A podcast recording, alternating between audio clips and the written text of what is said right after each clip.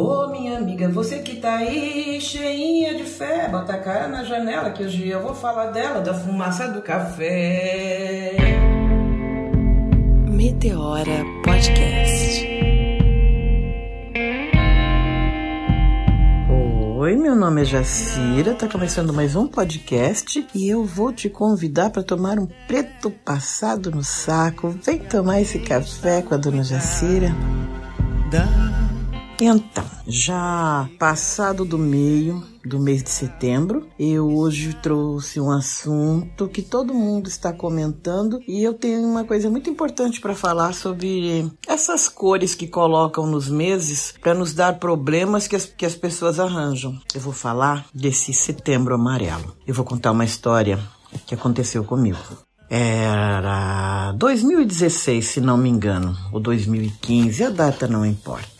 Eu ganhei de presente uma passagem para ir para Salvador para ver a festa de Ançã no dia 4 de dezembro. Quando eu me preparei, já pronta, eu comecei com sinaizinhos de sinusite e eu conversei com o meu médico e ele me passou um remédio. E esse remédio era para tomar de dois em dois dias, né? Nossa, que engraçado. Tomei o remédio naquele dia e fui. Curiosamente, eu fui ficando meio triste. Mas como isto também não não é uma coisa muito. Às vezes me dá isto e eu deixo, depois passa. Quando eu cheguei em Salvador, o lugar escolhido para eu ficar é um chalé num motel que é bem dentro do mar, assim, Motel Pestana, se não me engano. E eu fiquei dali apreciando. Aquela angústia não passava. Eu não sei se era porque eu tinha viajado sozinha, eu não sei o que era. Eu já cheguei lá no dia 4. Então, me troquei a si mesmo, falei, eu vim para ir ao Pelourinho ver as cerimônias de Ançã em Santa Bárbara. Eu fui. Passei no mercado, subi pelo elevador Lacerda, a tristeza não saía de mim. O sol estava lindo, amarelo.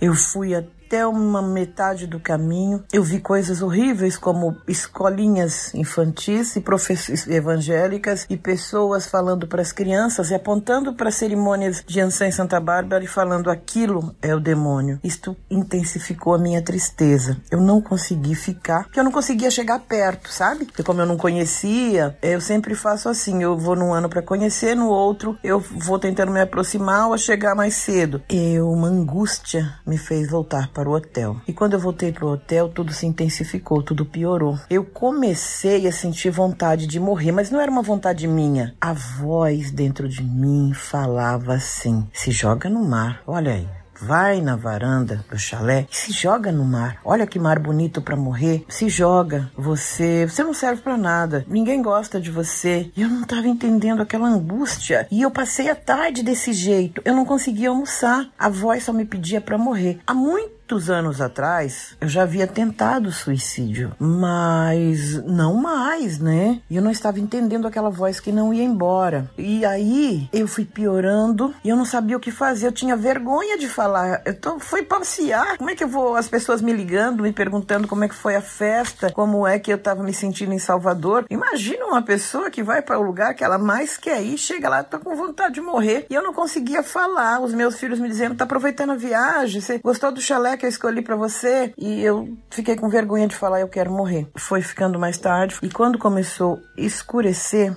essa vontade se intensificou. E para todo lugar que eu olhava, essa voz me dizia: se você não se matar, alguém vai te matar. Aí eu fui entrando em pânico e aí eu vi que assim eu preciso de ajuda. Liguei para meu filho, meu filho estava em Rio Grande do Norte, os dois, e eu disse: eu quero morrer, eu preciso de ajuda. E eles entenderam o recado e ao mesmo tempo, mãe, chama, liga na recepção do hotel e a gente vai tomar uma providência. Eu liguei na recepção do hotel e aí eu fui realista. Tá acontecendo isso, eu preciso de ajuda agora. E aí a né, do hotel mandou alguém para ficar comigo no quarto. Os amigos dos meus filhos, a Kátia e mais quatro pessoas que são dali do Rio Vermelho foram pro hotel. Conforme a pessoa vai chegando, o efeito, aquela voz, ela vai se afastando. Ela é realmente uma sombra, sabe? Aí me levaram pro hospital e eu fui melhorando na companhia deles. Eu passei a madrugada no hospital, eu fiz tomografia, raio-x, exame de sangue, tudo que pudesse ser feito. E eu fui melhorando, a gente foi conversando, foi rindo. Três horas da manhã o médico me dispensou. Fui voltando para o hotel. Eles ainda foram comigo até o quarto. E assim, quando eles saíram do quarto, a voz voltou. Mas aí já era quase seis horas da manhã, aquele sol lindo. Falei, eu não vou, eu não vou ficar presa no quarto. Eu desci para recepção, tomei o meu café e aí o que aconteceu? Eu tive que pedir para cancelar o passeio, antecipar o voo. Eu peguei o avião, vim para São Paulo. Quando eu cheguei em São Paulo, eu não estava mais sentindo isso. Era um sábado. Conversei com o pessoal do hospital, que é lá onde eu faço hemodiálise. Fiz hemodiálise, fui para casa e fiquei pensando que foi aquilo que me aconteceu. No domingo de manhã, eu tomei o segundo comprimido. Lembra que eu falei que era de dois em dois dias? Só que de dia não aconteceu nada. De noite, eu acordei no mesmo desespero. E desta vez, a voz me dizia assim: aqui tem varanda. Se joga da varanda, se mata. Sabe? Aquela voz, aquela voz. Aí eu bati com a mão no interruptor e eu descobri uma coisa terrível. Tinha acabado a energia. Aqui minha filha mora no fundo do quintal.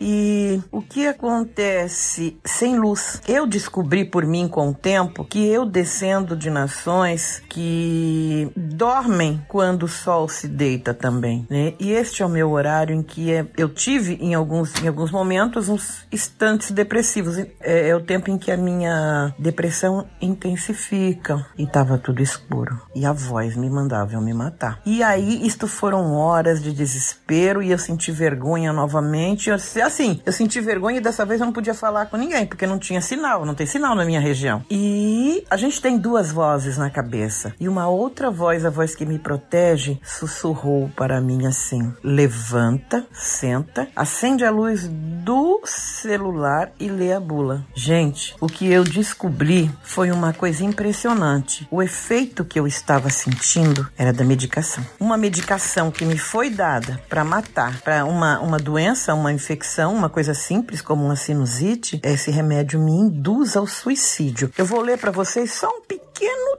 trecho do que diz o remédio e depois eu vou falar o nome dele. Olha aqui, muito raras a nível de protombina, aumentando a diminuição do RNI, anomalias no valor da protombina, alteração da coagulação, e agora vem o pior. Pode causar choque anafilático, anafilactoide, reação alérgica grave com potencial risco para a vida, hipoglicemia, redução do açúcar no sangue, alteração de personalidade, reações psicóticas, potencialmente culminando em comportamento autodestrutivo, como indícios de suicídio, pensamento suicida ou tentativa de suicídio perda transitória da visão, principalmente no caso de reações do sistema nervoso central, aumento da sensibilidade da pele, alterações do ritmo do coração, incluindo torsade, que eu não de points, que eu não sei o que é, parada cardíaca, especialmente nos pacientes com predisposição a alterações no ritmo do coração, infarto, hepatite fulminante grave, potencial levando a insuficiência e mal funcionamento hepático com risco para a vida do paciente, incluindo casos fatais. Isso é um remédio para sinusite, gente. O nome dele é cloridrato de moxifloxacino. Indo mais adiante no tratamento, e eu falei para o meu médico, doutor, o senhor me passou um remédio para sinusite que me induz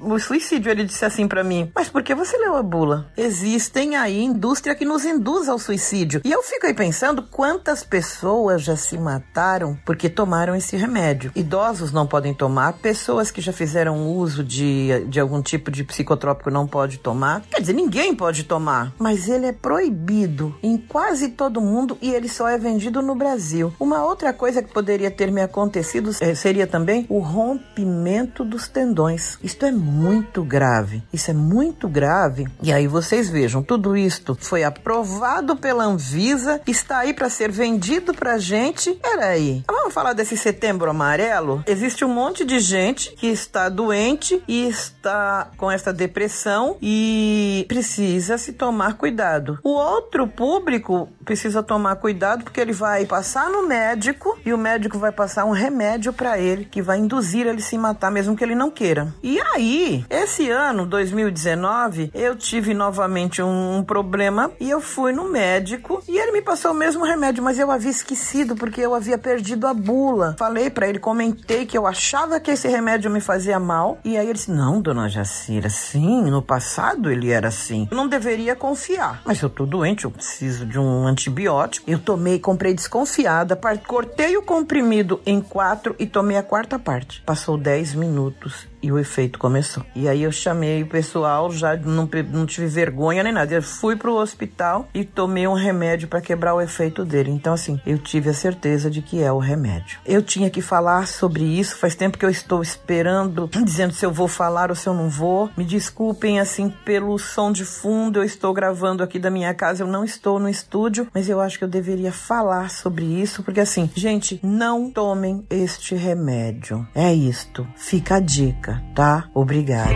Na oração que diz a terra, a terra, quer Deus que a quem está o cuidado, dado, pregue que a vida é emprestada, estado, mistérios mil que desenterra, enterra. Quem não cuida de si que é